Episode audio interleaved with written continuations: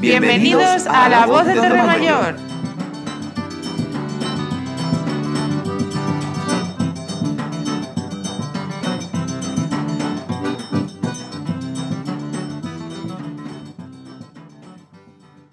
Muy buenas a todos. Estamos hoy encantados de este nuevo programa, del primer programa de 2021, aquí en La Voz de Torremayor. ¿Qué tal, Juan Martín? Muy bien, Zaida. La verdad que con mucho frío estos días así que están haciendo de heladas y niebla, pero, pero bueno, es lo que toca, ¿no? Mucho, mucho frío. Pero la verdad es que tenemos unos paisajes muy bonitos.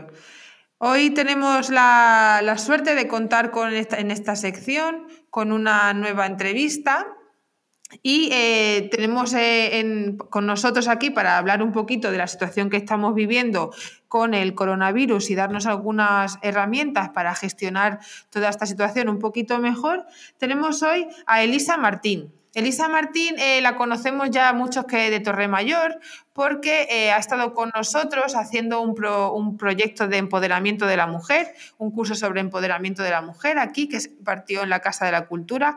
Yo estuve en, ese, en esas sesiones, en alguna de ellas, no en todas. La verdad es que considero que fue un éxito, salimos todas de allí muy, muy emocionadas. Y Elisa la podemos decir de ella poco porque creo que la que mejor se puede presentar es ella misma.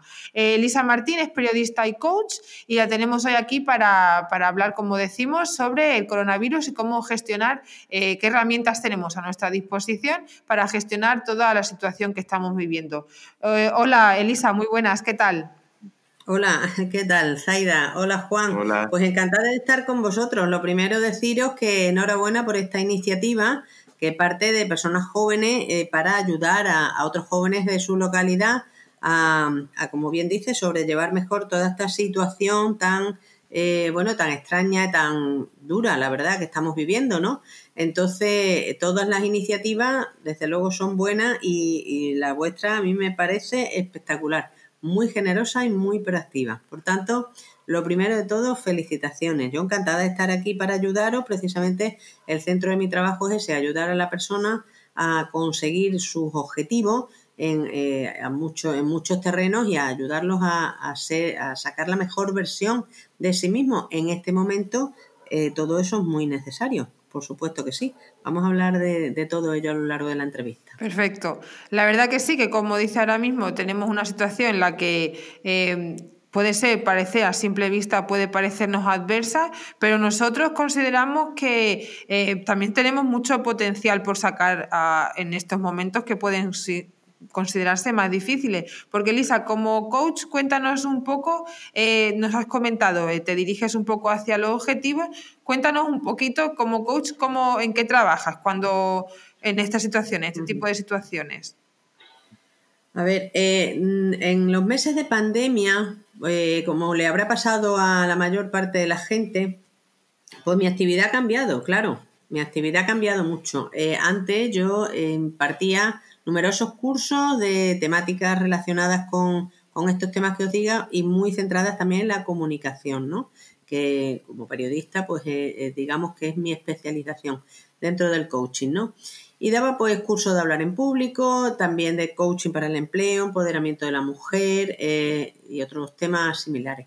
Cuando empezó la pandemia, pues eh, ha cambiado mucho todo. Para empezar, mira, lo que estamos haciendo ahora mismo, trabajar a través de un ordenador. Es decir, de repente las nuevas tecnologías, que antes eran importantes, pasaron a tener un lugar eh, fundamental. A partir de ahí, eh, los cursos que yo he impartido han sido online todos y sobre todo tengo ahora muchos clientes particulares eh, que son personas que quieren pues reconvertirse en estos tiempos de coronavirus, claro. Mm, a muchos de ellos les ha pasado que su actividad eh, profesional pues ha cambiado o se ha caído directamente ¿eh? y tienen que reinventarse totalmente. Eh, otras personas siguen en su mismo camino, en el mismo camino que iban, pero con un panorama totalmente diferente. También necesitan adquirir herramientas nuevas, manejar sus emociones, mm, enfocarse y conocer su fortaleza y aprender otras nuevas porque los necesitan, ¿no? Mm, muchas personas que necesitan ahora comunicar, porque ahora eh, comunicamos de otra forma. Eh, a través también de las pantallas, volvemos a ellas, tenemos que comunicarnos pues en, en numerosas, en empresas, eh, pues dando cursos, recibiendo cursos o entrando en diferentes proyectos y hay que manejarse también en esta, en esta nueva realidad, ¿no? Entonces, bueno, pues lo que yo ayudo principalmente a las personas y a, a todos los clientes que tengo ahora, pues a creer en sí mismo, a realizar un buen plan de acción y dirigirse hacia su objetivo y conseguirlo. Lo importante es que al final, pues, tengamos ese éxito que, buscamos, ¿no? En cuanto a, conseguir lo que nosotros nos hemos propuesto.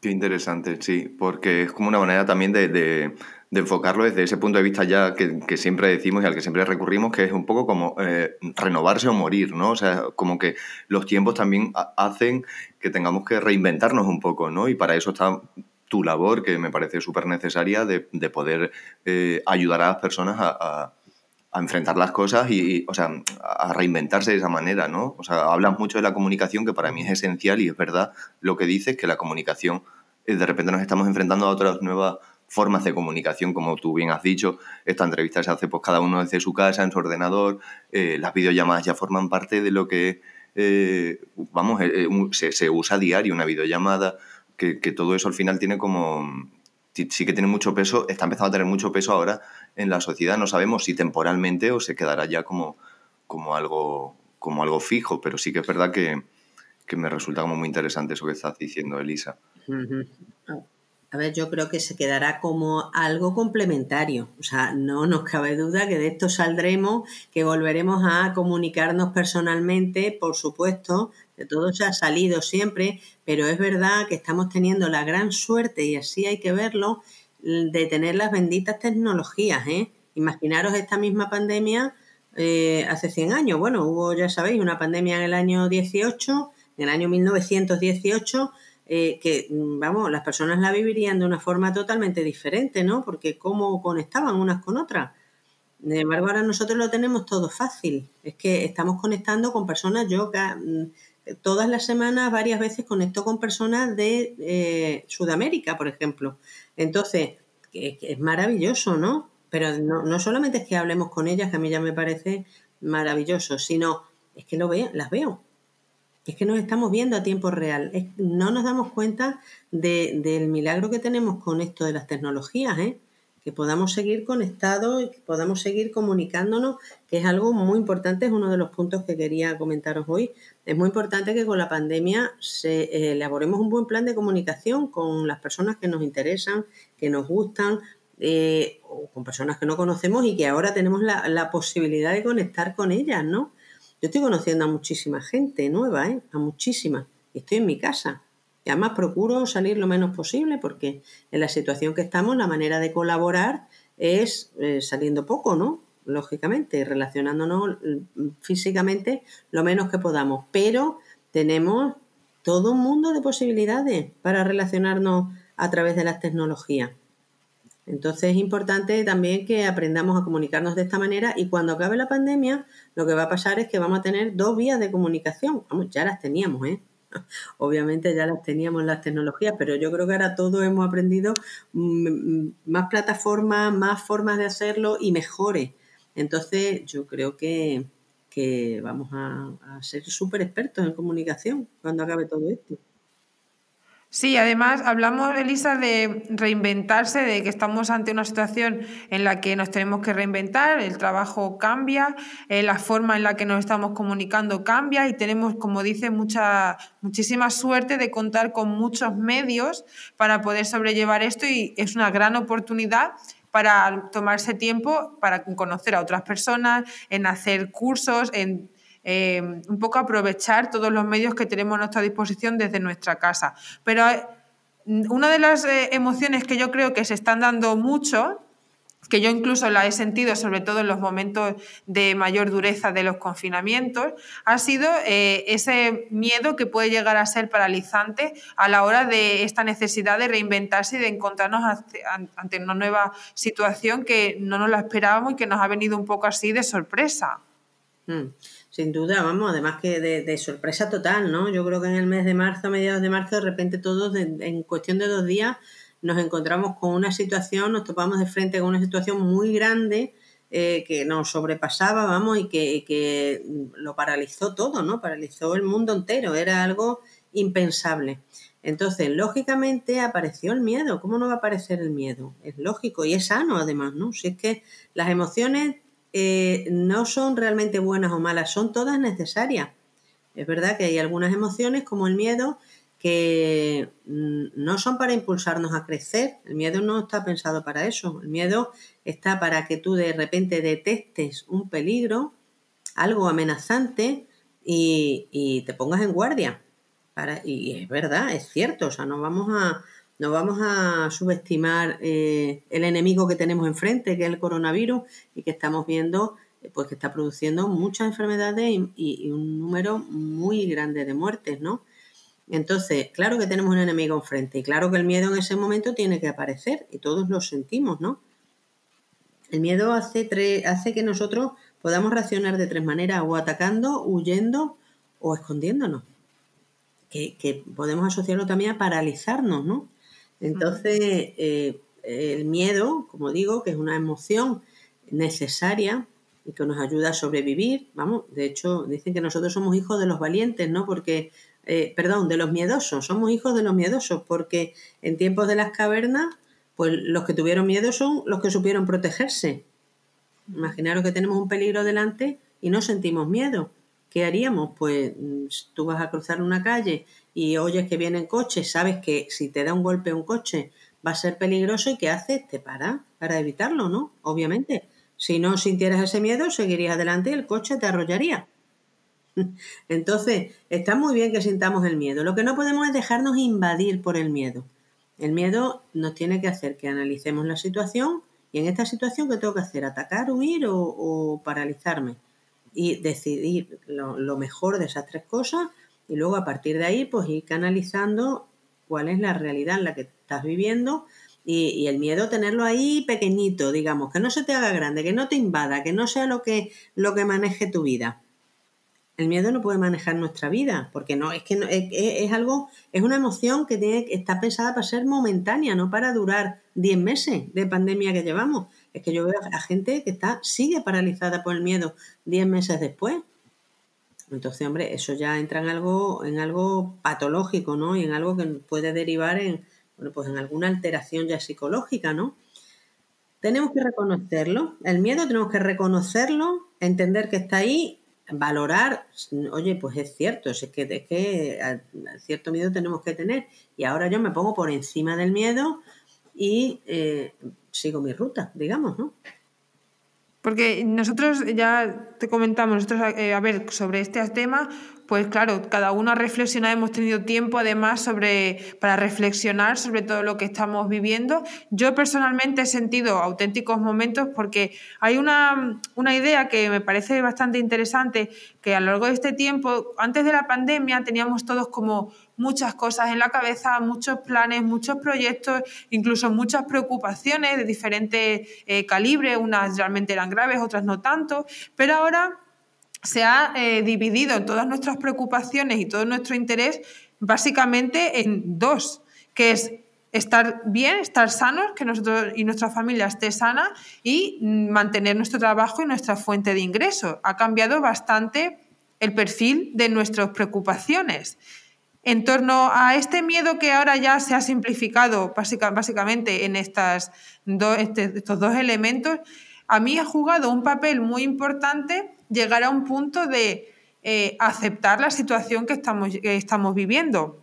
Mm. Es decir, es algo que realmente eh, no podemos controlar, que de ahí viene probablemente el miedo que sentimos, ¿no? No podemos controlar toda la situación de pandemia, toda la situación económica, se nos escapa de nuestra mano, eso nos provoca cierto miedo y angustia, pero llega un momento en el que quizá sea necesario de sentarse y decir, vale, es que con esto mm, tengo que aceptar como viene un poco. Totalmente. A mí la aceptación me parece muy importante y era uno de los temas que, quería que comentaros, ¿no?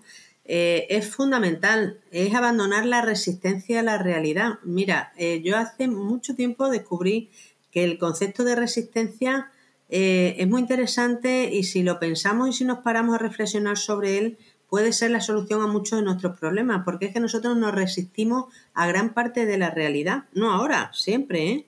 Siempre. Nos resistimos a que las cosas sean como son y queremos que sean como a nosotros nos gustaría. Entonces estamos en un plano equivocado totalmente, ¿no? Es decir, ¿cuántas veces nos pasa, y vosotros lo reconoceréis esto, que tú dices, eh, tal, eh, tal amigo me cae muy bien, pero es que es muy enfadón, eso no me gusta, eso me resisto a eso, no lo acepto, no acepto que esa persona sea iracunda o sea, eh, pues, pues que reacciona a las cosas muy rápidamente, de forma, no, no lo acepto, digamos. No acepto que mi madre sea de esta manera, no acepto que, la universidad tenga esto, lo otro, tenga tales cosas. A mí me gustaría que la vida fuera de otra manera y me paso la vida resistiéndome a la realidad. ¿Qué pasa? Que, desde ese punto de vista pocas herramientas vas a desarrollar, ¿no? Pero que a todos nos pasa, ¿eh? A todos nos pasa en una medida o en, o en otra. Entonces, lo contrario de la resistencia sería la aceptación. Acepto la realidad, acepto las cosas como son y en esa realidad aprendo a moverme.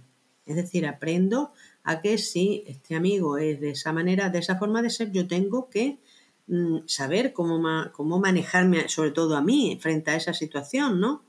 Eh, aprendo que si la universidad tiene estas características, pues yo puedo moverme en ella, incluso puedo proponer cosas, puedo hacer movimientos eh, con mis compañeros para que, para promover que, que haya cambios, que haya avances, que haya, o sea, todo lo que se, tú aceptas la situación y desde esa aceptación intenta tú cambiar lo que creas que, debe cambiar, pero empezando por ti. Decía Gandhi, no sé tú el cambio que quieres ver en el mundo. No pretendas que el mundo cambie, cambia tú. Y si tú cambias, las cosas empezarán a cambiar porque parece mentira, pero es así. Empiezas a irradiar ese cambio y poco a poco a tu alrededor también se van produciendo ciertos cambios. Fijaros lo que habéis hecho vosotros, Juan y Zaida. Habéis pensado, si estamos en pandemia, si estamos en Torre Mayor, si aquí hay un montón de jóvenes en parte paralizados, pues porque ahora mismo es verdad, no hay trabajo, hay muchas muchas oportunidades que se han paralizado, eh, un panorama que es incierto. ¿Qué podemos hacer nosotros? Pues vamos a aportar algo, vamos a aportar unos programas, vamos a aportar unas ideas, una forma de comunicar a, los jóvenes de nuestro pueblo, intentar movilizarlos. Vosotros no, no os hacéis idea el polvorín que se puede montar con, lo que, con estos pasos que estáis dando o sea, es que así es, donde se han creado los grandes movimientos en la humanidad siempre. Es decir, los jóvenes de Torre Mayor pueden reaccionar a esto que vosotros estáis proponiendo tan positivo y, hacerlo extensivo no solo a Torre Mayor, sino a todas las localidades de la mancomunidad Vega Baja, a todas las localidades de Extremadura. Es que a todas las localidades del país. Es decir, que esto puede ser un movimiento que no se sabe cómo llega, dónde va a llegar y de qué manera. Y así ha sido siempre. O sea, todo ha, empezado en un pequeño paso. Y ese pequeño paso hay que darlo. En cuanto a lo que decía Zaida de que ahora eh, no sabemos, si es que antes tampoco sabíamos, o, o éramos tan ilusos de pensar que nosotros teníamos todo atado y bien atado. No es cierto. Siempre ha habido enfermedades, siempre ha habido muerte, siempre ha habido que de repente una empresa se cae porque el mercado cambia, ¿eh? Y, lo que, y, de verdad vosotros antes de la pandemia pensabais que las cosas eran seguras? No. No eran seguras. Es que, vamos, no, tenéis más que mirar a vuestro alrededor y recordar montones de casos de personas que han estudiado, eh, pues han hecho unos estudios pensando que luego iban a ir por un camino y ese camino se difunde, se, se, eh, se hace difuso y no eres capaz de, de encontrarlo ya y tienes que girar hacia otro sitio, te aparece una enfermedad, ¿no? O, te aparece un accidente, o, o sea, que es que realmente en la vida es una pura incertidumbre. Es verdad que ahora es a nivel mundial, que, que tenemos un problema general muy grande, tenemos una pandemia que es una, bueno, pues junto con una guerra o junto con un desastre eh, natural, ¿no? Pues un terremoto, un maremoto, tal, pues son los grandes problemas generales. Generales. Es verdad que, vamos, yo cuando la gente comparaba esto con una guerra, digo, mm, bueno, es que no, tiene nada que ver, por suerte. Mira, todos seguimos aquí con nuestras casas enteras, con nuestras, eh, ¿no? O sea, no tiene nada, nada que ver y, no estamos matándonos unos a otros, ¿no? por supuesto, no, es muchísimo más, más fuerte una guerra. Pero una pandemia es una situación de, muy grave a nivel mundial. Pero la incertidumbre es que la hemos tenido siempre a nivel particular, a que sí, yo con 28 años tuve un cáncer, de repente. O sea, ¿quién iba, quién iba a esperar eso? O sea, es que de, un día para otro te sientas delante de un médico y te dice lo que tienes es cáncer. Ya está. ¿Eh? De la misma manera que de un día para otro, en marzo nos dijeron, hay una pandemia mundial. Ese día todo se te paraliza, todo cambia. Y tienes que aprender a manejarte en esa situación nueva, ¿no? Es decir, que es muy interesante aceptar la realidad y saber que en la incertidumbre nos podemos mover perfectamente. No tenemos que tener las cosas tan atadas. Nos podemos mover, aprender, ir pues, investigando, averiguando qué caminos podemos tomar, sabiendo que tenemos herramientas y que las que no tengamos hay que adquirirlas. Por eso es muy importante formarse, es muy importante dedicar un tiempo al día a, buenas lecturas o a bueno, o, ahora que hay podcasts, hay vídeos, hay todo, vamos, pero cosas de calidad que te aporten, que te enseñen, que te hagan crecer como persona y tener herramientas nuevas para afrontar lo que venga, que puede ser una pandemia o puede ser en tu caso particular una enfermedad o puede ser, vamos, no hace falta que hagamos la lista de cosas que nos pueden pasar, ¿no? Claro. Sí, sobre lo que estás hablando de em, hacer, tener nuevas herramientas y hacer cosas que realmente aporten. Un factor que creo que ha sido, y en esto mejor Juan Martín puede hablar más por su, vena artística más creativa, como todos hemos eh, utilizado em, la creatividad, eh, cuestiones así como más eh, manuales, artísticas, para evadir un poco o para desarrollar otro aspecto que estaba probablemente dormido antes de que pasara todo esto. Juan Martín, tú sobre el tema de la creatividad podrás hablarnos un poquito, un poquito más. ¿Cómo, cómo, eh, ¿Qué implicación tiene este, este elemento nuestro que no siempre lo utilizamos a la hora de sobrellevar situaciones tan estresantes como ha sido y está siendo esta? Pues para mí, Zaida, la verdad que la creatividad es como una herramienta súper válida. O sea, también entiendo que todos somos creativos y cada uno a un nivel y cada uno tiene que encontrar cuál es como su lado, su, como tú has dicho, su vena creativa. Pero sí que eh, es una herramienta muy poderosa en circunstancias normales y en circunstancias tan extremas y polarizadas como esta pandemia en la que estamos sufriendo. ¿no? Recuerdo, por ejemplo, en el primer confinamiento duro de marzo, esos días que se solapaban unos con otros. Eh, perdimos la noción de qué días eran, si era lunes o era viernes no sé, días como medio grises, así que, que, se iban, eh, que, se convertían unos en otros y no tenías noción ninguna. Pues para mí fue como muy tabla de salvación, ¿sabes? Tener como esta rutina mía de la creatividad, hacer cosas por y para mí que me entretuviesen, que me mantuviesen así como durante un tiempo eh, pues concentrado y atento a hacer algo que ya puede ser por el simple hecho de hacerlo, algo artístico o algo que te beneficie, o sea, como, porque ya digo yo, ¿no? La creatividad o lo creativo no tiene por qué ser algo bonito y pintar bien, ¿no? Creativo puede ser también eh, dar un paseo, creativo puede ser hacer una receta, eh, yo qué sé, ordenar el armario, redecorar la casa, todo eso al final son como acciones creativas, ¿no?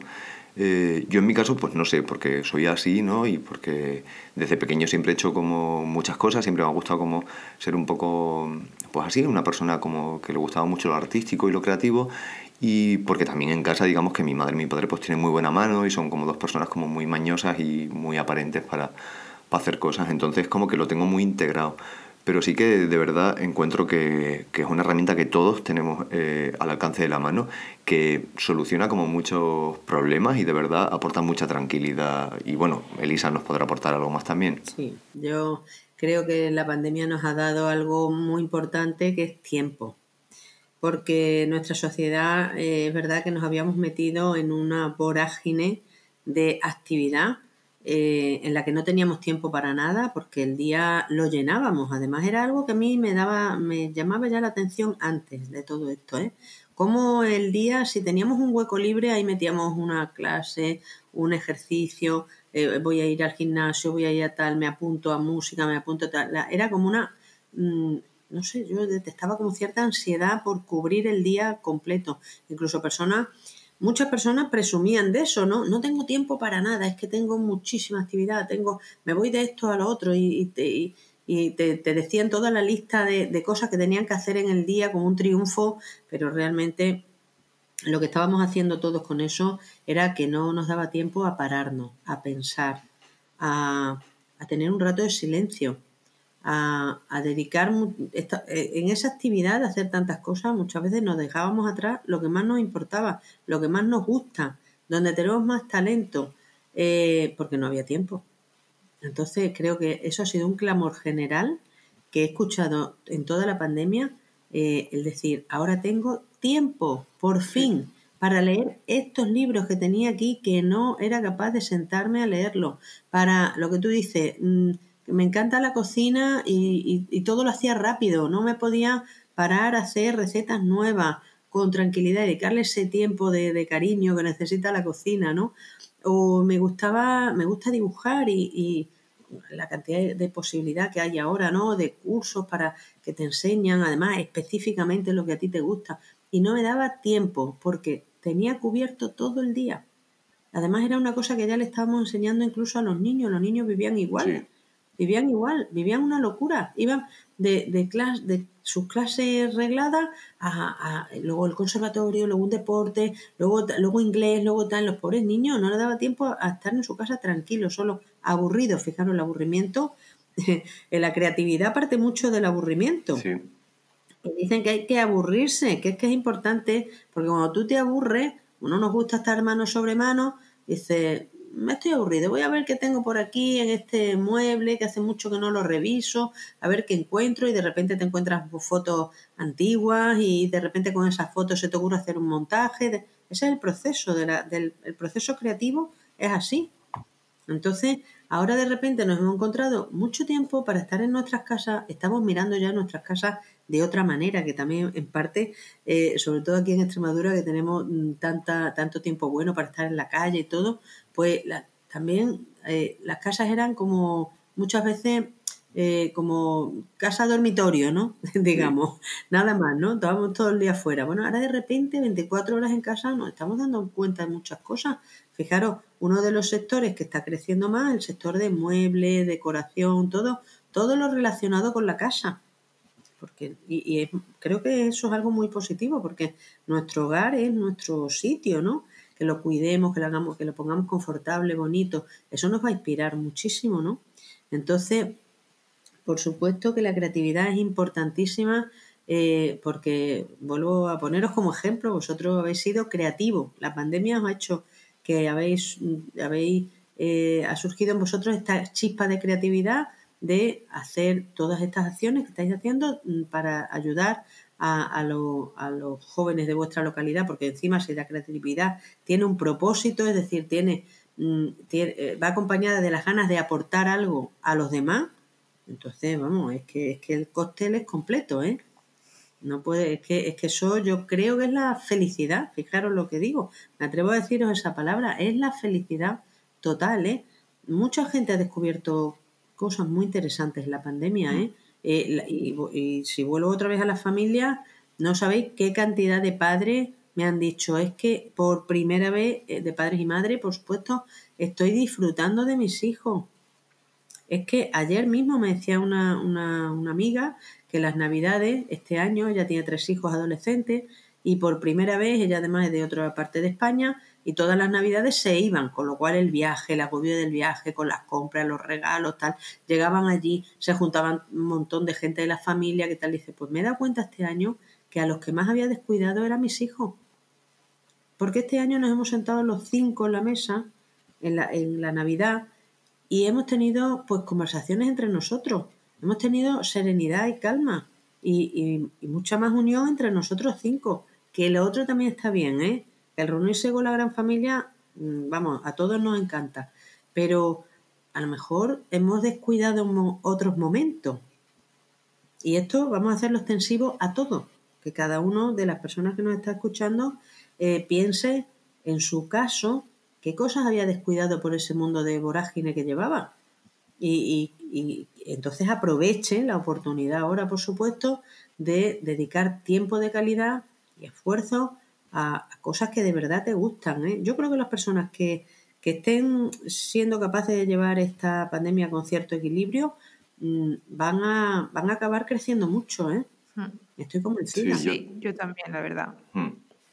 Yo también creo que, y es muy interesante eso que dices, porque sí que es verdad que, que al final pasar tiempo eh, en, en familia a veces no es pasar tiempo de calidad. Entonces, parece que esto también nos ha hecho como que paremos un poco y ya que tenemos que estar dentro de casa, pues de repente se den conversaciones con tus padres. Yo hablaba y hablo mucho con Zaida o con Almudena, eh, que somos los tres de, de la voz de Torre Mayor, y decía eso, digo, "Jo, estoy hablando un montón con mis padres porque eh, me cuentan historias de cuando ellos eran jóvenes, cómo era el pueblo, cómo se relacionaban, ese tipo de cosas que igual hasta- tengo 37 años, digamos que hasta ahora no había tenido una noción real de lo que ocurría en sus vidas o, como en sus vivencias, ¿sabes? Y como que esto sí que ha, ha proliferado que se dé como esa se dé como ese ambiente, ¿sabes? Ese momento en el que, claro, como no puedes quedar a tomar una cerveza, no puedes ir a ver, eh, o bueno, no quieres, igual no, te apetece salir a, dar una vuelta por ahí y estás, pasas más tiempo en casa con tu familia, es como que se, desarrollan más esos momentos de, de intercambio de, pues así, ¿no? De vivencias y, a mí me resulta muy útil y de- digamos que partiendo de esa base es de lo que Zaida, Almudena y yo recogemos como el testigo de la asociación y formamos esta asociación con un poco con ese ímpetu de, de que, de que queremos que toda la gente también se vea reflejada en, en- en este proyecto nuestro, ¿no? Porque al final es un poco que, que la gente nos hable de sus vivencias, entrevistar a gente que nos interese, que nos parezca súper válido su discurso y darlo a conocer en la radio, en la radio, en los podcasts. Y, por eso, entre, entre otras personas, estás tú también aquí, Elisa. Una cosa, te quiero hacer una pregunta así, porque hemos hablado antes de tres conceptos que me han parecido súper interesantes, como era el miedo, la aceptación y la creatividad. Y mm, yo tengo una duda, así como, y, eh, como si eh, se puede aprender a, a dejar, por ejemplo, de ser miedoso, se puede aprender a, a ser una persona que tenga más tolerancia, a aceptar eh, la situación como le venga o a, a ser creativo. O sea, eso es un, hay un proceso de aprendizaje ahí, como eso es algo que puede instaurarse como un aprendizaje en, en una persona que, por ejemplo, nos esté escuchando y diga, jo, pues es que yo llevo 10, 11 meses de pandemia y no supero el miedo. Sí, claro, todo se puede aprender, ¿eh? Claro. Yo creo que todo en la vida se puede aprender, vamos. Eh, lo primero es, es esta, esta conciencia, ¿no? De que quiero aprender a ser más valiente o quiero aprender a ser más creativo. O, o quizá en esos casos no sea tanto la palabra aprender como quiero sacar mi parte más valiente, Mm. ¿no? Y quiero sacar mi parte más creativa que estaba dormida, ¿no? Entonces, eh, por supuesto que eso se puede hacer lo primero, como digo, con la conciencia de, de tomar las riendas de tu vida. Mira, esto es un concepto muy importante porque mm, nosotros podemos ir a la deriva totalmente y cuando digo la deriva ahora ya nos vamos a ir a los medios de comunicación, Mm. ¿no? Que están todo el día bombardeándonos. Es su, es su función, ¿eh? O sea, yo no, no lo digo como crítica, es su función. Yo he sido periodista muchos años, he hecho un programa de radio diario y hay que cubrir ese tiempo, por supuesto, ¿no? Con información. Y es la información del día la que tú tienes que contar, ¿no? Esa es tu misión. Ahora, distinto es que la- una persona esté en su casa y esté todo el día consumiendo todos esos mensajes y no haga otra cosa, ¿sabes? Entonces, eh, desde luego, si hace quien hace eso, eh, pues está a la deriva de lo que le viene de fuera, digamos, ¿no? Claro. Entonces, lo primero es tomar la esa conciencia de, no, vamos a ver, yo está muy bien, yo que esté informado de lo que está pasando, por ejemplo, eh, está muy bien que yo esté en redes sociales, relacionándome con, con gente que conozco o que no conozco, ¿no? Para eso las redes sociales son, a mí me encantan, vamos.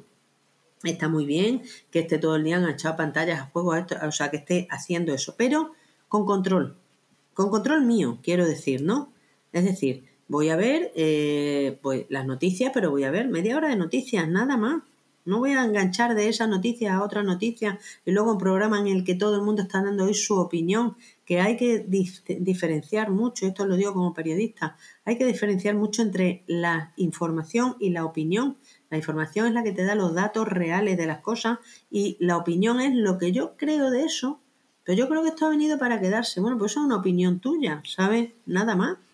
Nada más que eso. Entonces, no podemos ir enganchando una cosa con otra y estar todo, todo el día permitiendo ese bombardeo externo. Porque entonces nosotros perdemos el control de nuestra vida completamente. Completamente. Entre otras cosas, nos podemos llenar de miedo, de inseguridad, tal, porque es que hemos perdido el control. Entonces, ¿cómo para, para aprender todo esto? Pues mm, lo primero, tener que tener el concepto de que yo soy mucho más que todo eso, que yo tengo mis propias ideas, tengo mi propio camino, tengo mis propios sueños. A mí hay una frase que me gusta mucho dice que tus deseos sean más fuertes que tus miedos. Tú puedes tener el miedo, pero tus deseos tienen que estar tú y tu sueño tiene que estar por encima de eso, ¿no? Es una elección, por tanto. Digamos que es un punto en el que tú te paras y dices, vamos a ver, yo voy a tomar las riendas de mis cosas. Lo voy a tomar yo. Y entonces yo ahora voy a decir, tanto tiempo voy a dedicar a redes sociales, por ejemplo, o tanto tiempo voy a dedicar a videojuegos, o tanto tiempo voy a dedicar a noticias, y tanto tiempo voy a dedicar a crecer yo a crecer yo personalmente. Y en este tiempo, ¿qué es lo que a mí me gusta? Eh, yo creo que es muy interesante que cada uno veamos cuál es nuestro talento, qué es lo que nos fluye, lo que nos gusta, que eso en lo que a mí me gusta mm, eh, echar la creatividad, digamos, ¿no? A mí, por ejemplo, me encanta escribir, ¿no? Me encanta escribir, me encanta, me encanta también leer, eh, porque me, me, lleno de conocimientos interesantes, ¿no? Que luego a mí me permiten tener un, una, una opinión más, más personal, ¿no? Tener un espíritu crítico. Eh, entonces, pues es una elección que yo hago en la vida, el tomar las riendas eh, y el, comportarme de una manera que yo creo que va a ser más positiva para mí. Entonces empiezo a hacerlo, lo analizo, veo cuáles son mis debilidades, veo cuáles son también mis fortalezas, mis capacidades para hacer eso, analizo qué me falta. Me falta, pues, eh, no sé, pues si, por ejemplo, me gusta escribir, pues a lo mejor me falta método, voy a buscar a ver si hay eh, métodos de escritura, talleres de escritura, hay montones de cursos ahora de todo, para, para todo, vamos. Entonces mm, veo vídeos sobre ese asunto y dedico un tiempo al día ahí. Cuando, cuando tú te ves ahí, te ves en, en, lo que te gusta de verdad, en lo que a ti te hace crecer, tú te empiezas a encontrar cada vez mejor y cada vez vas tomando, vas tomando más las riendas de, tu vida, las riendas de hacia dónde quieres tú ir, ¿no? Entonces, que sepamos que esto es conciencia, o sea, es pararte y, y, saber qué es lo que tú quieres exactamente y no dejarte guiar por, por todo lo que hay a tu alrededor. Incluso, y vuelvo al tema de las noticias, que es que de verdad que mucha gente está completamente influida además por montones, bueno, de, de opiniones, de noticias falsas, de todo, porque hay de todo, pues haz un programa de desintoxicación, o sea, es decir, me voy a estar tres días o una semana sin escuchar nada. así de claro, ¿eh? O sea, eso es un ejercicio de lo más sano que os podéis imaginar. Entonces, ¿y en ese tiempo qué hago? Mm, voy a hacer cosas que a mí me gusten, me vengan bien. O sea, vamos, fíjate en los jóvenes, ¿no? El pensar un poco cómo quiero yo que sea mi futuro, hacia dónde quiero dirigir mi, mi, mi esfuerzo profesional, ¿no? O sea, nada de paralizarte. Es que ahora no hay trabajo. Bueno, vamos a ver, ahora hay poco trabajo. Os digo, en la pandemia se han hecho muchos contratos, ¿eh? Muchos. Muchos, muchos. Se han creado empresas, se ha contratado a gente, mm, se, han hecho eh, eh, colectivos que han, han puesto en marcha proyectos juntos. O sea, que es que, por supuesto que hay movimiento, claro que sí. ¿Que hay menos oportunidades de trabajo en empresas? Pues sí, es verdad, pero a lo mejor en este tiempo lo que tienes que hacer es buscarte formaciones que te hacen falta para en el momento que acabe la pandemia estés mucho mejor preparado. Eso es.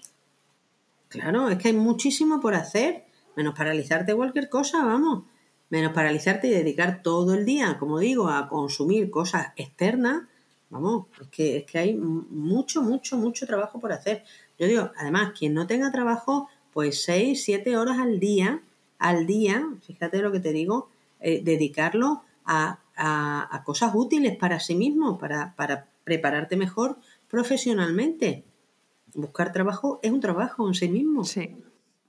Además que esta situación, eh, como estás diciendo, no va a durar para siempre. Es verdad que ahora mismo eh, hay personas que están viviendo una situación muy, muy, muy difícil a nivel laboral y personal, pero una buena, una buena táctica es, primero, entender que esto va a pasar y segundo, que como va a pasar hay que prepararse, hay que estar... Em, hay que estar preparado para cuando todo haya pasado, nosotros formar parte de, como así decir, pues del equipo ganador, ¿no? De los que estén ahí. Em, manteniendo, manteniendo un poco un trabajo, manteniendo la casa, manteniendo la familia y manteniendo un poco la cordura, porque a veces también parece que nos sacamos un poquito, eh, perdemos un poco los nervios ante estas situaciones, ante tanta información que como dices a veces nos puede llegar a saturar.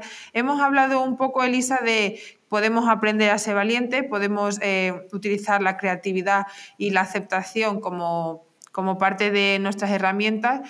Para englobarnos un poco, coméntanos las mejores herramientas personales que tenemos ahora mismo, que no necesitamos nada externo. Yo opino, la verdad, comentadme vosotros si pensáis lo mismo, que toda la solución la tenemos nosotros en nuestra mano.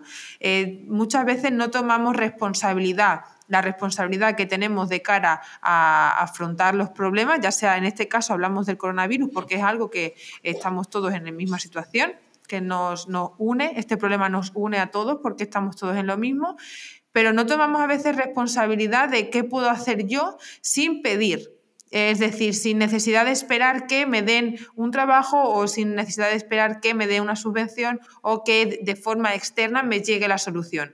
¿Qué herramientas personales tenemos a nuestra disposición, a nuestra mano, nosotros mismos, para, gestionar todo esto y para salir victoriosos de esta, de esta crisis? Sí, por supuesto. Mira, lo primero decirte, Zaida, que eh, has hecho referencia a las personas que lo están pasando mal. Claro, hay personas que lo están pasando muy mal. Vamos, en, el terreno de la salud, pues hay auténticos dramas, por supuesto, ¿no? Personas que están enfermas o, se le ha muerto a alguien muy cercano y tal. En el terreno profesional, por supuesto, personas que se han quedado sin trabajo, que se han hundido sus empresas o se han paralizado o tal. Entonces, quien esté viviendo esas situaciones tiene todo el derecho a vivirlo con todo el sufrimiento correspondiente, por supuesto. Pero quienes no estemos en esa situación, en ese momento, que creo que ahora mismo las tres personas que estamos aquí hablando no, no estamos en esa situación, no, no nos podemos dejar caer de la misma manera, ¿no? Para nada, en absoluto. Entonces nos vamos a poner que estamos dirigiéndonos a todas aquellas personas que están manteniendo su salud eh, y, que, y que, bueno, económicamente pueden sobrevivir, digamos, ¿no? O sea, puede que tus ingresos hayan bajado, puede que tu empresa esté, bueno, con menos actividad, pero puedes tirar, ¿no? Entonces, eh, o, chavales jóvenes que estén, no tengan trabajo, pero tienen su casa de sus padres donde poder vivir y, y tienen un techo y una comida todos los días, que ya es mucho, ¿eh? Hay gente que en el mundo no tiene eso. Entonces, a esas personas nos dirigimos, ¿no? Entonces, una, una de, de las herramientas que tenemos que poner en marcha es la aceptación, que ya hemos hablado de ella, ¿no? Es la aceptación, el saber que estamos en esta situación y analizarla Mm, correctamente, ¿eh? sin grandes dramas, sin grandes dramas, sino lo que está pasando, que sí, que por supuesto que es importante, pero ponerlo en su justa medida, dejar de resistirnos y decir esto no tenía que haber pasado, es que qué rollo la, es que, es que claro, nos ha caído una pandemia, es que con esto ya no podemos seguir, es que ya está, olvida ese victimismo y esa queja porque eso no nos lleva a ningún, a ningún mm. sitio. Tenemos que aceptar la realidad. Estamos viviendo una pandemia mundial eso es lo que estamos viviendo desde hace 10 meses. Y nos queda todavía un poco, no, no sabemos, porque tampoco a mí no me gustan esas ideas de nos queda para rato, nos queda, pues no sé, a lo mejor mañana se acaba porque ya la vacuna funciona y, ya está, y empezamos ya a salir de esto. O a lo mejor nos quedan unos cuantos meses, no lo sé, nadie lo sabe, ¿de acuerdo? Entonces, dejar de resistirnos y aceptar. Lo siguiente que yo creo que es importante que tenemos que hacer es agradecer, porque tenemos mucho que agradecer, ¿eh? Tenemos mucho, mucho que agradecer. Y el agradecimiento es un ejercicio que, que psicológicamente es de los que más nos pueden ayudar. O sea, si al final del día nosotros nos acostumbráramos a agradecer las tres, cuatro cosas buenas que, vamos, cosas buenas, nos habrán pasado miles, pero vamos a elegir las mejores, las mejores del día. Agradezco hoy pues que he escuchado esto tan interesante, agradezco que me ha llamado eh, un amigo que tal, agradezco esta conversación con mi familia, agradezco que que este curso que estoy haciendo mm, me está encantando y me está aportando mucho. Eh, el agradecimiento es algo que hace que nuestra, que nuestra foco se ponga en lo positivo y entonces nos, nos, disponemos mejor nuestro cuerpo y nuestra mente hacia, hacia ese camino. Entonces, aceptar lo primero, agradecer lo segundo, enfoque, importantísimo, enfoque a nuestras fortalezas, no a nuestras debilidades.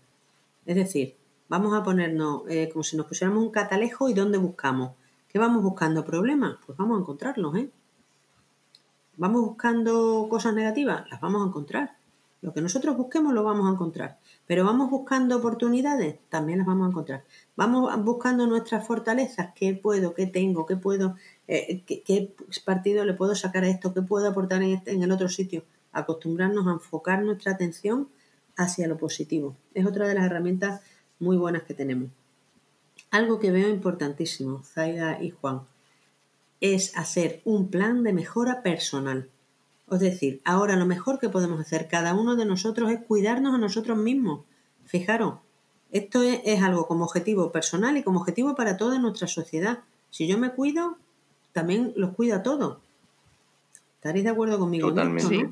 Totalmente. Claro, si yo me cuido físicamente, estaré mejor preparada ante la enfermedad, que es lo que tenemos ahora, o ante la salud, o al menos no, no, no, no tendré que ir al hospital, ¿no? Como ahora están diciendo, por ejemplo, en Madrid, por Dios, la gente que no salga, porque si tú te caes y te rompes una pierna, eso no es grave, pero ocupas a un sanitario que tiene que atenderte. Digamos, ¿no? Entonces vamos a procurar cuidarnos para ir lo menos posible a, a la atención sanitaria, que está ahora mismo desbordada y está ahora mismo en una situación penosa, vamos. Entonces vamos a cuidarnos físicamente, vamos a cuidarnos mentalmente. ¿Para qué? Para, para estar fuertes, para no caer en una depresión o en un estado de ansiedad o tal, que también es un problema para mí y para la sociedad. Porque digo lo mismo. Entonces, si yo no estoy, si yo estoy mal, no voy a poder aportar nada, no voy a poder estar bien, no voy a, voy a necesitar ayuda, todo eso. Entonces, vamos a cuidarnos físicamente, mentalmente y profesionalmente, que ya hemos hablado de ello. O sea, que, vamos, ahora que tenemos tiempo, pues ¿qué necesito yo para formarme como un buen profesional? ¿Qué pasos tengo que hacer? Aprovecho para hacer contactos, para hacer networking, para entrar en, en plataformas, para todo lo que sea, de manera que cuando incluso ves anotando y cuando acabe la pandemia, que llevas un saco de cosas que has hecho nuevas, ¿de acuerdo? Eh, eh, creo que es importante como herramienta hacer al día cosas que nos gustan, que nos dan satisfacción, eh, es importante para que mantengamos la alegría, para que no caigamos en, esa tristeza lógica por, por, la situación o en ese miedo lógico. Pues mira, a mí me sirve mucho la música, a mí me encanta la música, yo sé, toco la guitarra desde niña, canto y tal. Pues yo me, tengo listas en Spotify que me... yo me pongo, por ejemplo, los ratos que tengo al día, que me programo para arreglar la casa, me pongo música mm, súper marchosa, vamos, súper animada y acabo, acabo que me como el mundo, vamos, además la, la canto a voz en grito casi, ¿sabes? Me encanta. Sin embargo, en otros momentos que tengo que trabajar, pues tengo una, he encontrado una lista en internet, se llama Classical Focus, que me encanta de una música preciosa que te ayuda a poner el foco. Tal. Bueno, pues ah, la música a mí me da mucha satisfacción. Otras personas el baile. Oye, tenemos montones de tutoriales de baile que podemos hacer en casa con muy poco espacio, ¿eh? no necesitamos mucho. O la lectura, o, las manualidades, o la, o la, yo qué sé, mil cosas que podemos hacer. Pero el hacer cada día, dedicar un rato a algo que, de estas cosas que nos pegan subidón, que nos gusta mucho, nos va a ayudar mucho emocionalmente. ¿eh? a equilibrarnos. Importante también seguir comunicados con la gente, es decir, eh, pero, pero no hablando del monotema, sino buscando conversaciones interesantes, profundas, que nos aporten, eh, que, nos desarrolle ese espíritu crítico, ¿no? Pues eh, estupendo que tú pienses una cosa y yo la contraria, vamos a argumentar, vamos a, a, sacar de aquí el jugo, ¿no? Esas conversaciones que nos hacen que nuestra mente se ponga a 100.000 ¿verdad? y que, y que, no, y que nos, llenan de satisfacción, ¿no? Entonces, procurar siempre seguir comunicado. Eh, para esto, aprovechar teléfono, videollamadas, WhatsApp, lo que sea. Pero insisto, eh, teniendo la conciencia de que esas conversaciones nos ayuden a crecer. ¿eh? No entrarnos en un grupo de WhatsApp todos a quejarnos, todos a decir, todas. Bueno, pues, ¿cómo te quedas tú al final? ¿Cómo te queda? Analízalo que te queda Peor. polvo, como un trapo. Entonces, no, se trata de analizar qué es lo que me gusta, pues lo contrario. Pensar, y creo que también tenemos una otra herramienta para afrontar esto, que es ayudar a los demás. Es cada uno decir, ¿qué puedo yo aportar a mi entorno? a mi entorno. Sé que esta persona lo está pasando mal porque está aislada, por ejemplo, ahora está, estamos teniendo en nuestra zona muchas personas afectadas por coronavirus o son contactos directos, ¿no? Entonces, tienen que estar aislados. Eso mucha, es duro, mucha gente lo, lleva mal, ¿no? Pues a lo mejor puede hacer una llamada, proponer todos los días o cada dos días a esa persona, hacerle una llamada y darle ánimo o aportarle un buen rato, ¿no? De, contarle algo, de, proponerle, mira, he visto este vídeo que está fenomenal, te lo pongo para que te ayude, te lo paso para... Eh, o colaborar en algún voluntariado o alguna persona mayor que esté cerca y que sabes que está asustada, pues acércate a ella, háblale, dile si necesita algo. Si... Solamente ese gesto a esa persona le da felicidad para todo el día. ¿eh? Entonces, ¿qué podemos nosotros aportar a nuestra sociedad? Que seamos útiles, que todos podemos hacer montones de cosas, más que estar lamiéndonos las heridas de, madre mía, la que nos ha caído con la pandemia, yo con esto no puedo. ¿eh? O sea, y todo eso es un trabajo personal. Es un trabajo personal que cada uno tenemos que hacer y que el trabajo, el esfuerzo lo tenemos que hacer al principio, ¿eh? porque luego ya cogemos esa, esa ruta y, ya cada vez nos cuesta menos hacer todo eso. ¿eh? Al principio tenemos que hacer quizás un cambio de hábitos, sobre todo lo, me dirijo a las personas que estén más atrapadas por la situación, ¿no? Pues, eh, venga, voy a hacer un esfuerzo para salir de esto, ¿cómo?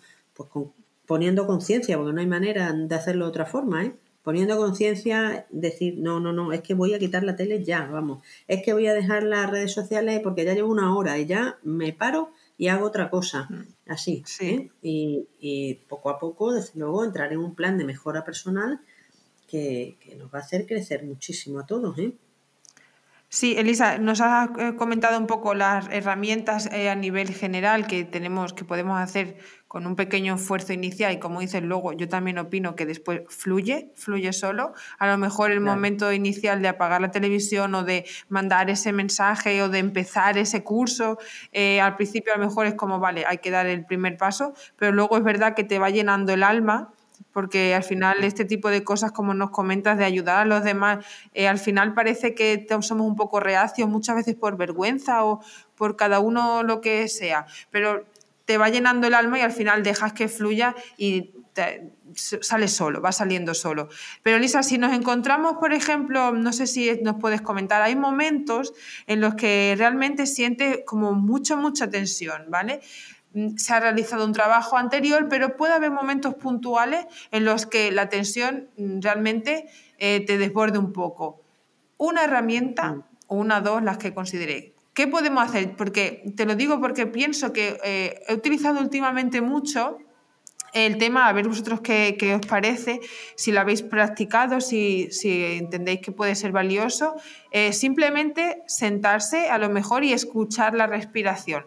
¿no? En momentos que yo realmente me he agobiado muchísimo por miedo, generalmente ha sido eh, miedo por mi trabajo, por ejemplo, por no tener, perder mi trabajo, y sentarse un momento y decir, vale, voy a desconectar un, minuto, me voy a dar un minuto de respiro, voy a escuchar mi propia respiración para salir de ese estado que puede ser tan angustioso y que al final te lleva a, incluso a tomar decisiones erróneas, a actos eh, erróneos, que te lleva por un camino que, que, no, que no te va a llevar, que es un camino sin salida, es un callejón. Hmm. Sí, por supuesto, las técnicas de relajación son interesantísimas. En este caso, eh, la meditación, el mindfulness, todo, eh, eso está, es probado, vamos, que, que, funciona. O simplemente lo que dice, pararse a respirar un poco. Nosotros cuando nos sentimos en situación de peligro empezamos a hiperventilar, es decir, empezamos, no nos damos cuenta, pero tenemos una respiración como de, tensión, ¿no? De, hacer algo, de salir corriendo, de atacar a alguien, de, al peligro, concretamente en, este caso, ¿no? De hacer algo. Entonces nuestra respiración se pone en disposición de eso. Entonces, el pararnos un poquito, respirar profundamente, llevando la respiración al diafragma, eh, sentir un poco lo que nos está pasando, pero así, con esa, desde, esa, ese recibirlo para hacer algo, ¿no? Para, para cambiarlo, claro.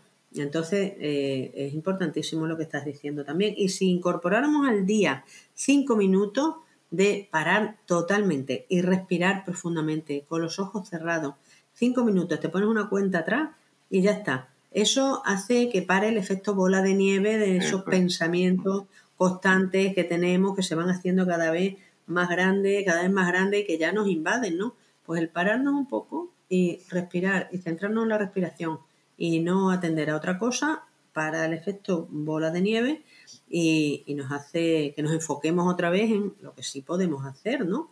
y, perder el miedo que no es inminente, que no te está persiguiendo nadie en ese momento, digamos. Claro que eso, a fin de cuentas, no deja de ser conciencia, ¿no? O sea, no deja de ser como tener la conciencia en su sitio en ese momento y decir, vale, no, pues yo ahora me estoy poniendo nervioso, pues porque de repente estoy pensando que me puedo quedar sin trabajo o que me puedo, eh, estoy, porque supongo que también la hipocondría y, todo el tema de, porque como estamos trabajando y bueno, estamos como inmersos en un tema en el que lo que depende de un hilo es la salud, supongo que todo el tema de las hipocondrías también se habrá, bueno, habrá dado un boom, eh, pero así, o sea, estratosférico. Pero supongo que cuando uno para y analiza eso, ¿no? Y dice, a ver, no, mira, te estás poniendo nervioso porque estás pensando que igual estás enfermo o estás pensando que igual vas a perder el trabajo o que hace mucho tiempo que no ves a alguien. Eh, si uno pone conciencia en ese momento, es lo que muy bien has dicho, Elisa, o sea, es como que paras esa bola de nieve, porque si no eres ya tú mismo el que acaba generándote la ansiedad o el nervio o las palpitaciones y, al final es como, pues, mal remedio, ¿no? O sea.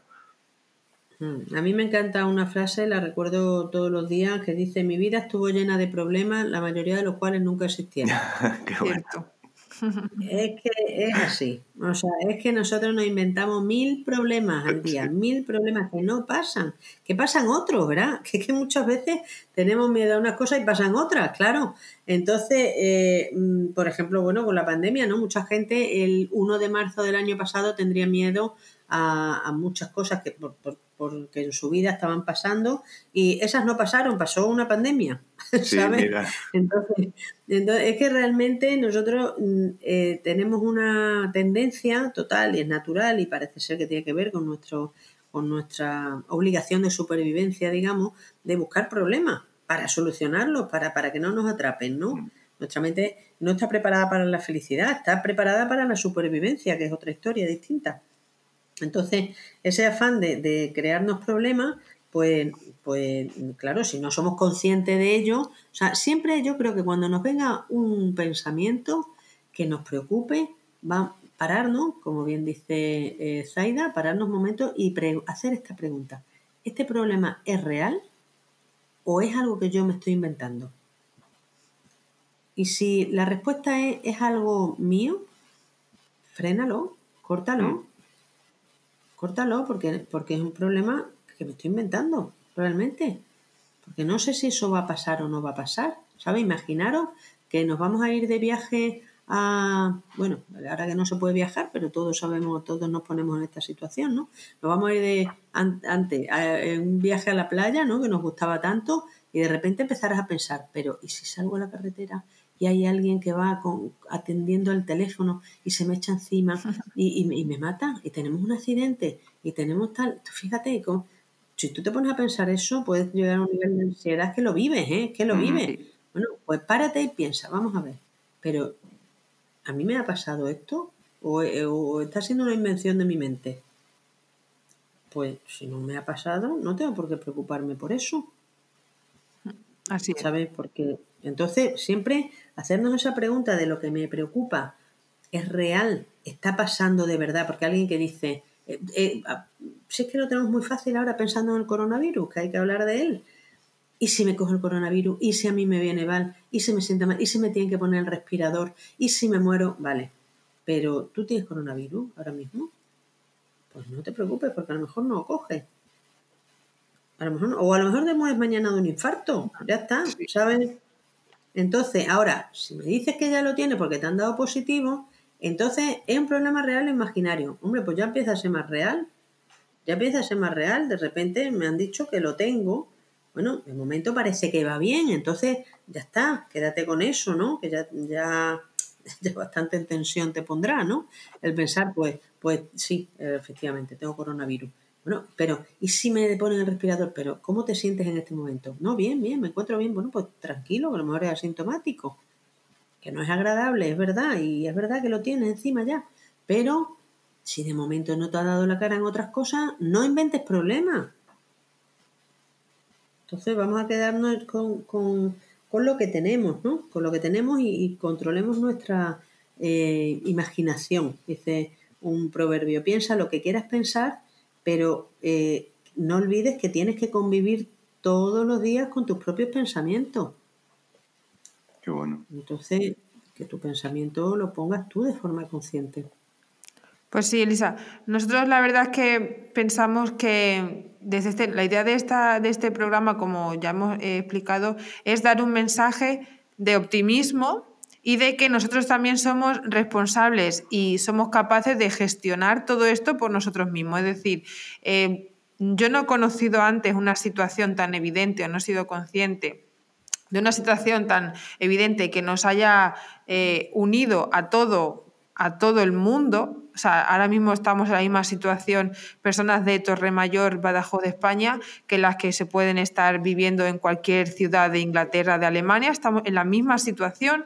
Esto me da una sensación también de unión y también considero que es una buena oportunidad para empezar a hacernos responsables, corresponsables y coautores de nuestra propia historia. Nosotros es verdad que hemos, estamos eh, atravesando una situación que escapa en ciertas medidas a nuestro control, pero nos está poniendo también a prueba para que esos elementos, esas herramientas, ese potencial que cada uno tiene eh, dentro de sí mismo salga a flote más que nunca. Ahora nuestra vida ha dejado de ser eh, algo, siempre ha habido incertidumbre, como hemos dicho, pero ahora es como más evidente que nunca, ¿no? La estamos viviendo a cada paso que damos, realmente nuestro, nuestra cotidianidad incluso ha cambiado, no nos acercamos al tendero de toda la vida, eh, no entramos con nuestra vecina a comprar el pan en la misma tienda de siempre, esperamos que una entre y otra salga.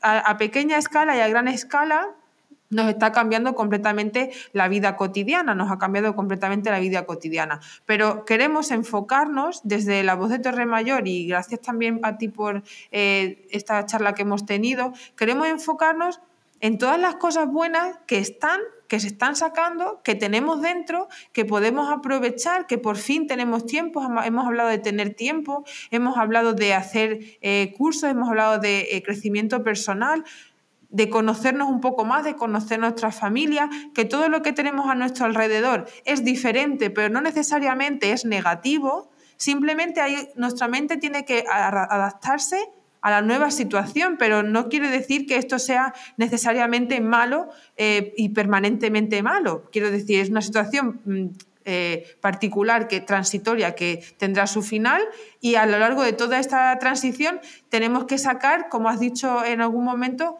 una mochila de todas las cosas buenas que nos ha aportado. Y con eso nos quedamos ahora mismo en la voz de Torre Mayor. Te damos las gracias por, esta charla y por estas herramientas que nos has dado, em, porque creo que realmente van a sernos muy útiles. Pues muchas gracias a vosotros y eh, optimismo siempre, esperanza siempre. y, vamos a enfocarnos a todo lo bueno que podemos hacer ¿eh? para, que cuando todo esto acabe, que acabará, nosotros, cada uno de nosotros, nos sintamos orgullosos de nosotros mismos. ¿vale?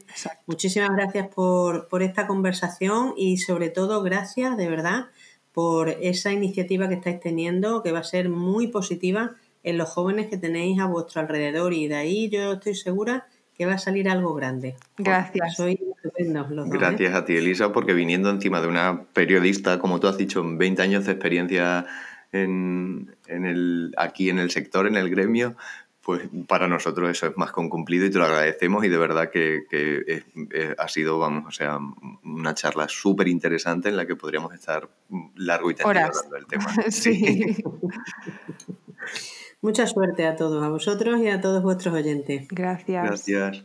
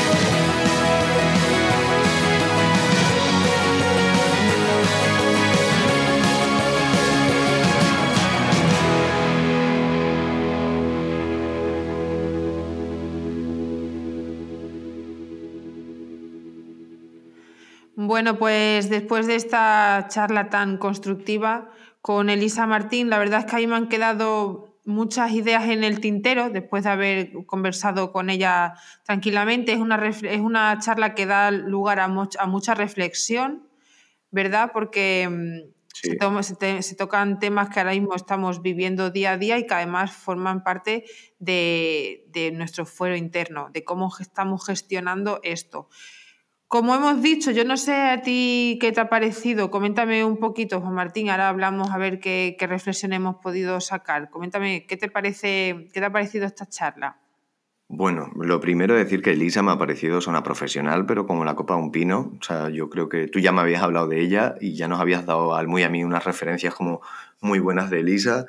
Y de verdad, Aida, que vamos, o sea, ha cumplido las expectativas, pero al 100%. Sí, y, y de verdad que es lo que, lo que, vamos, lo que hemos comentado después de la entrevista. O sea, es que es un lujo, la verdad, que, que una profesional se pueda sentar con, con, nosotros, hablarnos con esa tranquilidad y con esa, con esa profesionalidad, pero con esa forma también como tan accesible, ¿sabes? En plan de que hacer, hacer que la información llegue de una manera fácil a nosotros. De, de, un tema tan importante como es todo lo que ha dicho. O sea, es que ya, ya, ya os comenté, me apunté unas frases, pero que merecen la pena escuchar porque, porque son frases que calan fuerte en este momento en el que estamos viviendo, que puede ser un momento de mucha saturación y un momento en el que no colapse mucho como el cerebro. Hmm, sí, yo eh, sobre este asunto, como ha dicho Elisa, algo que nos ha dado esta pandemia ha sido tiempo, ¿no? Bueno, pues sobre este, en este tiempo en los que he podido reflexionar sobre esto, ha habido varios momentos así que lo he pasado, todos lo hemos pasado mal, otras veces hemos visto esperanza. A mí me parece que ha sido un momento de, está siendo momentos de mucho altibajos, porque tan pronto parece que la cosa está muy mal, como parece que tenemos eh, unas medidas más abiertas, nos empezamos otra vez a relajar, pero justamente ese relajamiento luego hace que las medidas vuelvan a intensificarse y a endurecerse. Mm. Entonces, emocionalmente, yo a lo mejor lo estoy llevando de una manera que, bueno, más o menos ya he pasado las crisis gordas y ya parece que estoy bastante, lo llevo bastante bien, sinceramente, pero las personas que tengo a mi alrededor las veo a veces como muy agotadas, ¿no? De madre mía, qué euforia podemos salir, pero jolín, ahora no, esto va a acabar conmigo. Yo se lo he escuchado muchas veces, Juan Martín, eso de esto va a acabar conmigo.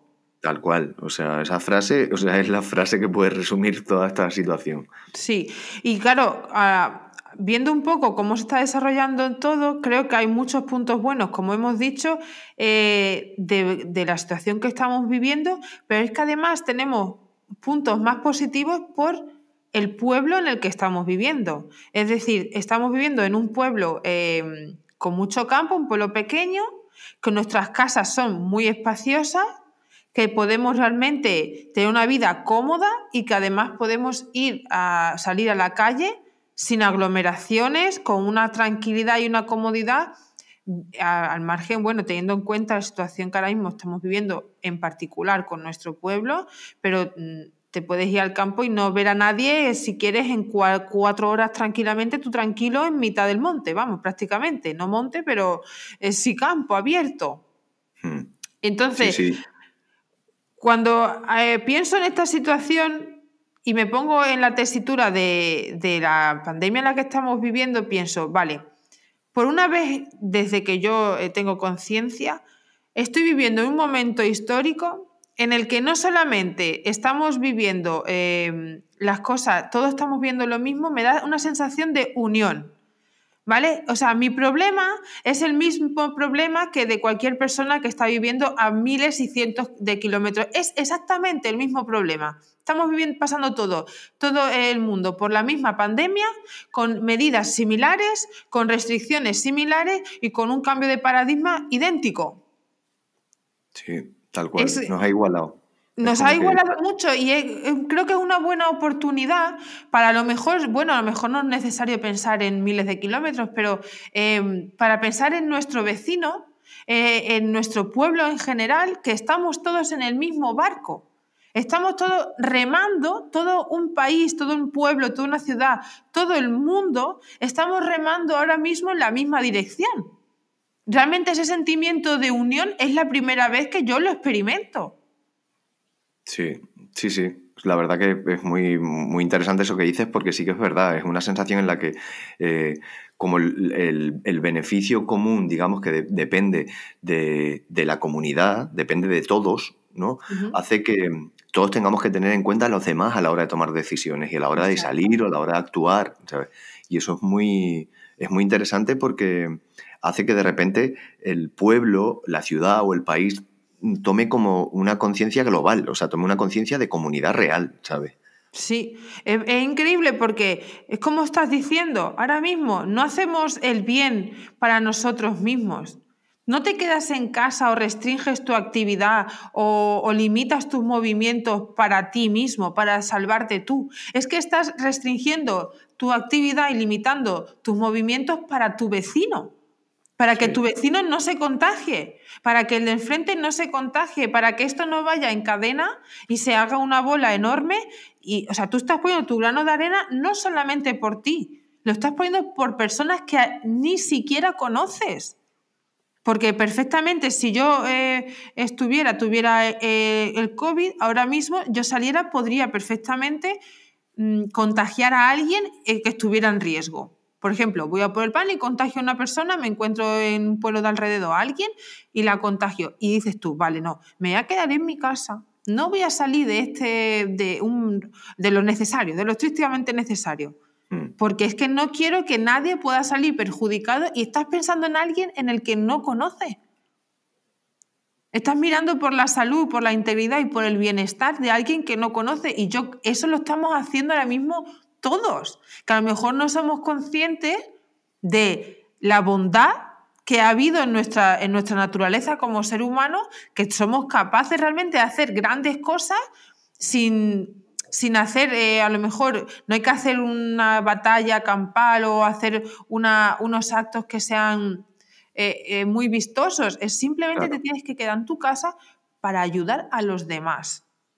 Sí, sí, es una cosa, es una cosa bien fácil y es una cosa como muy resultona, porque al final dices, eh, claro, no, implica nada, ¿sabes? En plan, eh, ni, ni, ni, me supone un esfuerzo sobrehumano tener que quedarme eh, o en, en, mi barrio, en mi calle, o en la huerta, o salir al campo, que son como pequeñas acciones totalmente solidarias pero que, aquí en el pueblo encima las tenemos como muy automatizadas, que es muy fácil hacer eso y ser solidario sin, no, voy a decir sin pretenderlo, pero sí sin, sin que te suponga un gran esfuerzo, ¿no? Porque como tú bien has dicho antes, aquí en el pueblo, o sea, si, algo tenemos es la facilidad de poder eh, salir y no tener aglomeraciones, darte un paseo por el campo.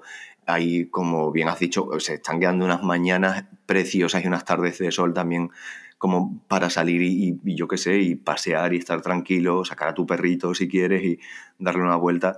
Es como que realmente todas esas acciones que, no suponen ningún esfuerzo ayudan a, una solidaridad mm, aquí personalmente o específicamente en el pueblo, a una solidaridad con todo el pueblo, luego si lo amplías va a toda la comarca, de la comarca pasamos a la provincia y así, si tú sigues ampliando, esas pequeñas acciones que desinteresadas que hacemos tienen un, efecto mariposa, tienen como un efecto dominó enorme, o sea, es como todo acaba beneficiando a todo el mundo y eso, no sé, tiene, tiene una lectura muy bonita visto así, ¿sabes?